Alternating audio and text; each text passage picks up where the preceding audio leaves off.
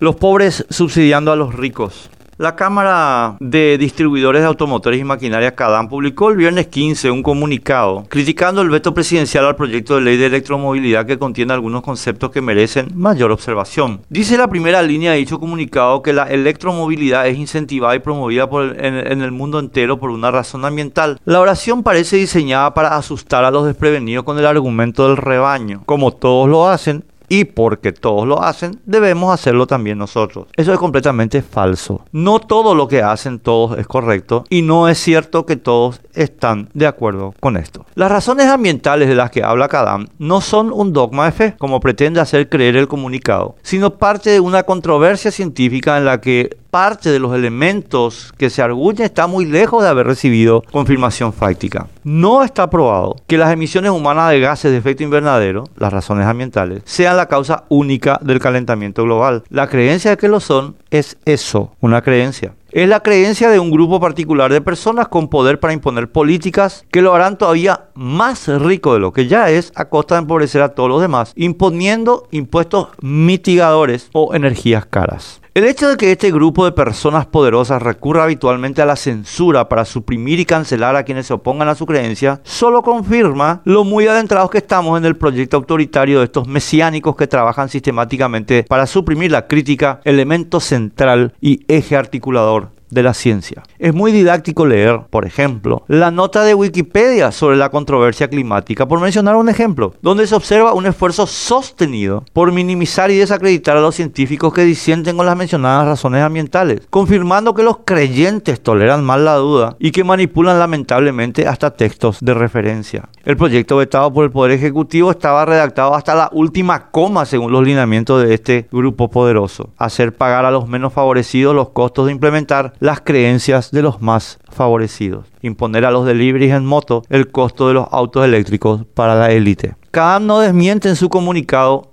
ni uno solo de los argumentos del Poder Ejecutivo en los que se apoya el veto. En lugar de hacerlo, enumera una serie de lugares comunes usando un lenguaje coloquial propio de esas reuniones donde los empresarios cocinan sus privilegios que nada tienen que ver con los daños que su proyecto puede ocasionar. El cambio de matriz energética para ser democrático debe ser el resultado de la fuerza de la demanda en el mercado y nunca jamás la consecuencia de la imposición de un grupo de mesiánicos totalitarios y millonarios.